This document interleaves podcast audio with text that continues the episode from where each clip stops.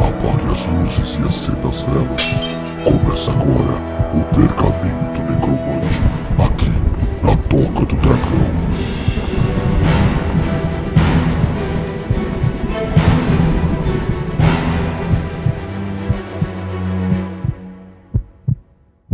Fala pessoal, aqui é o Richard da Toca do Dragão. Como vão vocês? Tudo bem? É o seguinte, esse daqui é um quadro novo onde eu vou fazer leituras de alguns contos, é, creepypastas e o que mais eu achar sobre terror, porque terror e horror são coisas que eu gosto muito e eu espero que vocês gostem também. Então, é, eu vou ler isso aqui para vocês, vai ficar gravado numa espécie de audiobook é, e haverão muitos contos é, de autores pertinentes aqui nesse programa. Então, espero que vocês gostem. Primeira obra que eu vou estar lendo para vocês é Dagon, de H.P. Lovecraft, foi publicada pela primeira vez em novembro de 1919 na revista The Vagrant Second e novamente em 1923 ele foi republicado na Weird Tales na segunda edição, na, no caso a número 3, né? Para começar.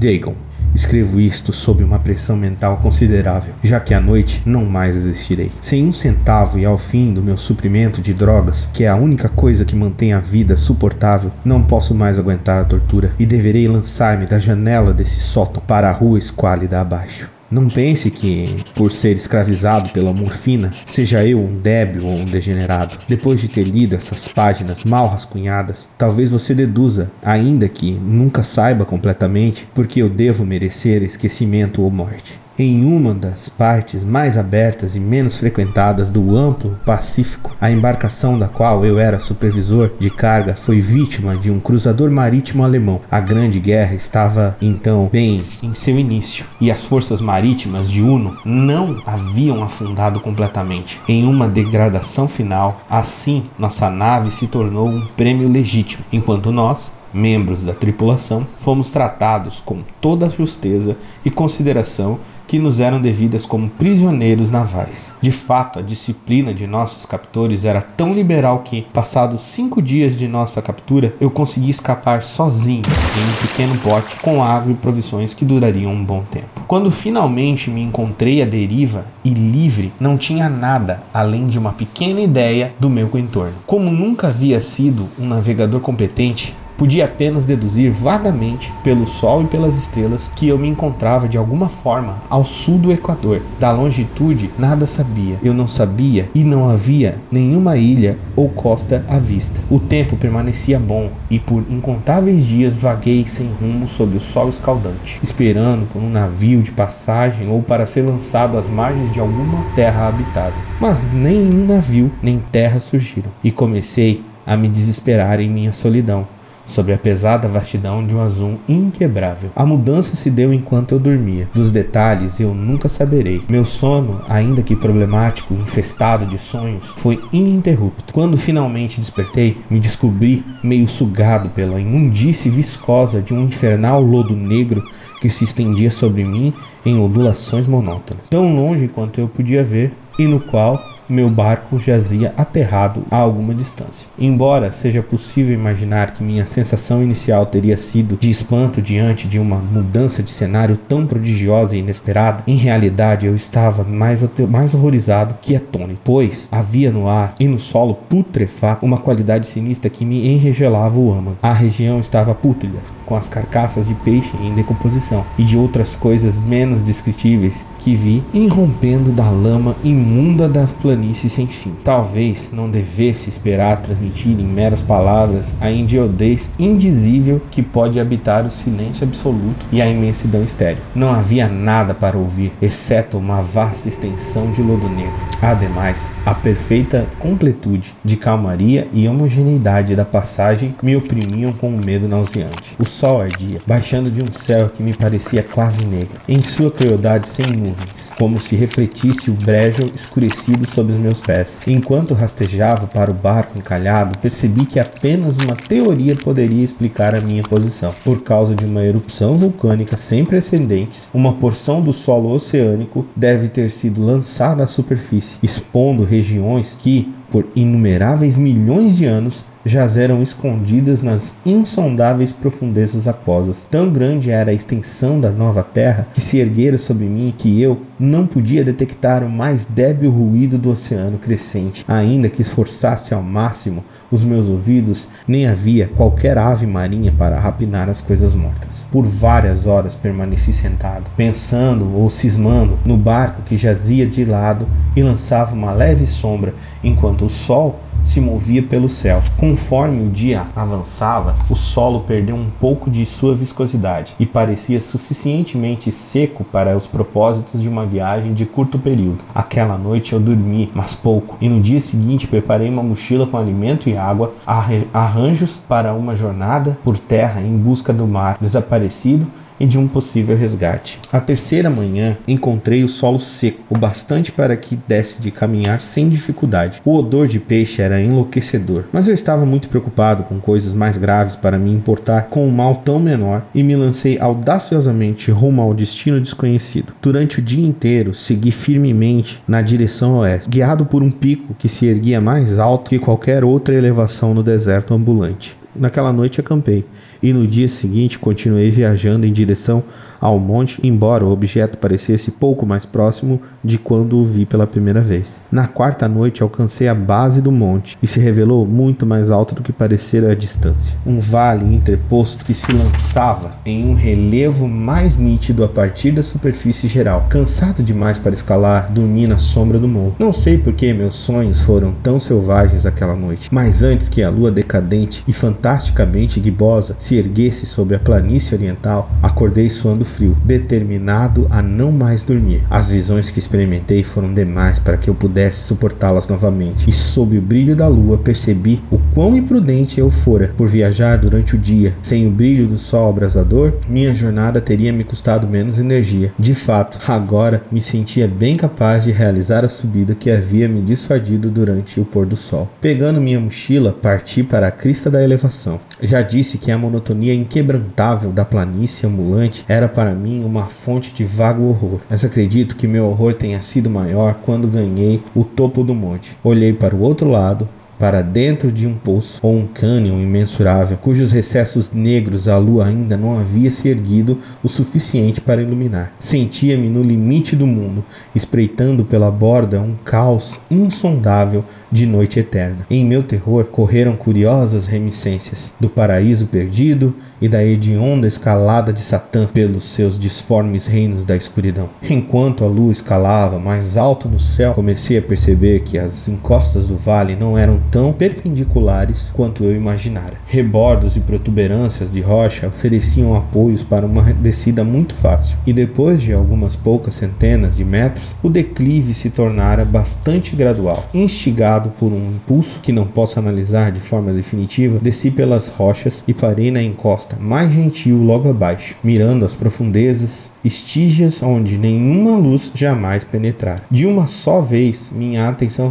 foi capturada por um objeto vasto e singular na encosta oposta, que se erguia em degrau cerca de 90 metros à minha frente. Um objeto que reluzia alvamente nos raios, há pouco lançados pela lua ascendente. Era apenas uma peça gigante de pedra. Logo me convenci, mas eu estava consciente de uma impressão distinta de que seu contorno e posição não eram apenas uma obra da natureza. Um escrutínio mais próximo me preencheu de sensações que não consigo expressar, pois apesar de sua enorme magnitude e de sua localização em um abismo adormecido no fundo do mar, desde, um mundo, desde que o mundo era jovem, percebi para além de qualquer dúvida que o objeto estranho era um monólito bem formado, cujo volume massivo conhecera o labor e talvez a adoração de criaturas pensantes. Confuso e aterrorizado, embora não não sem uma certa sensação de deleite da ciência e o arqueólogo, examinei meus arredores mais de perto. A lua, agora próxima de seu zenite, brilhou estranha e vividamente sobre as alturas imponentes que cercavam o abismo, revelando um vasto corpo de água que corria no fundo, fluindo para fora da vista em ambas as direções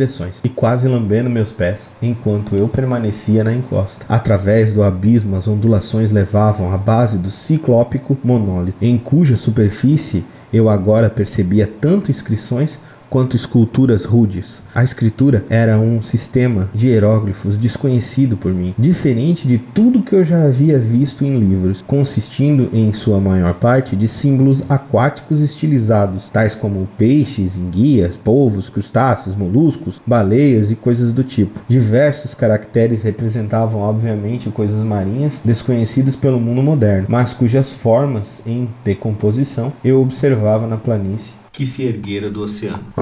Era o entalho pictórico, contudo, que mais me enfeitiçava. Plenamente visível através da água interveniente, em virtude de enorme tamanho, havia uma sequência de baixos relevos cujos temas teriam despertado a inveja de um Doré. Acredito que aquelas coisas deveriam retratar homens, pelo menos certo tipo de homens. Embora as criaturas fossem retratadas por, eh, se portando como peixes na água de algum grotão marinho ou prestando tributo a algum altar monolítico que também parecia estar sob as ondas, de suas faces e formas não ouso falar detalhadamente. Sua mera lembrança me faz desvanecer, grotescas além da imaginação. De um Poe ou Bauer, elas eram amaldiçoadamente humanas em seus contornos gerais. Embora tivessem mãos e pés com membranas, lábios chocantemente largos e flácidos, olhos túrgidos e vítreos, além de outras características menos agradáveis à lembrança, elas pareciam ter sido mal ciseladas, fora de proporção em relação ao cenário do fundo, o que era bastante curioso, pois uma delas podia ser vista no ato de matar uma baleia,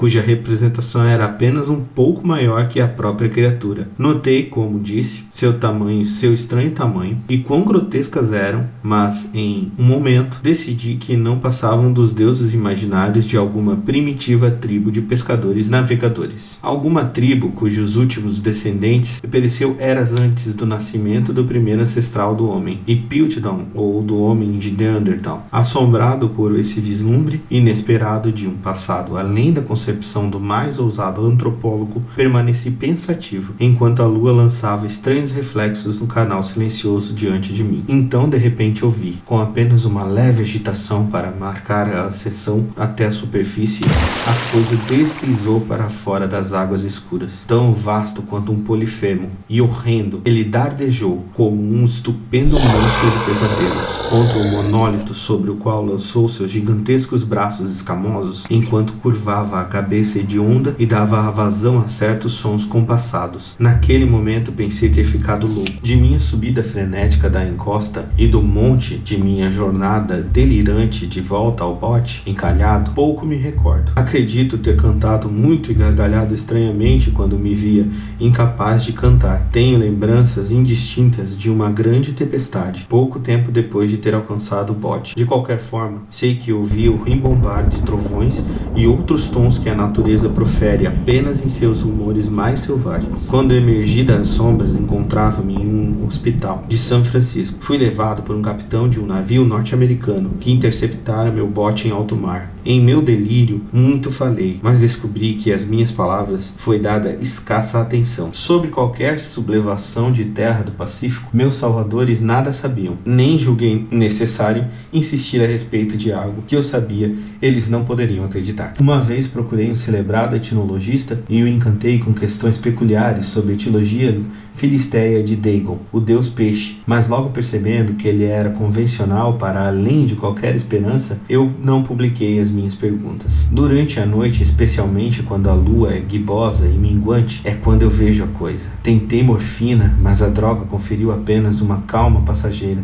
e me atraiu para suas garras como um escravo desesperado. Agora então chego ao fim de tudo, tendo escrito um relatório completo para informar ou divertir meus companheiros. Frequentemente me pergunto se tudo não poderia ter sido um puro fantasma, um simples arrepio febril, enquanto eu jazia delirante em insolação no bote aberto após a minha fuga, no navio de guerra alemão. É o que me pergunto, mas sempre vem até mim uma visão hedionda, vívida e em resposta. Não posso pensar no mar profundo sem estremecer com a visão das coisas inomináveis que podem estar neste exato momento, rastejando e charfundando em seu leito enlameado, adorando seus antigos ídolos de pedras e entalhando seus detestáveis semelhantes em obeliscos submarinos de granito molhado. Sonho com o um dia em que eles se erguerão sobre os vagalhões para arrastar com suas garras apodrecidas e remanescentes de uma humanidade patética e exaurida pela guerra. Um dia em que a terra afunde e que o negro solo oceânico se eleve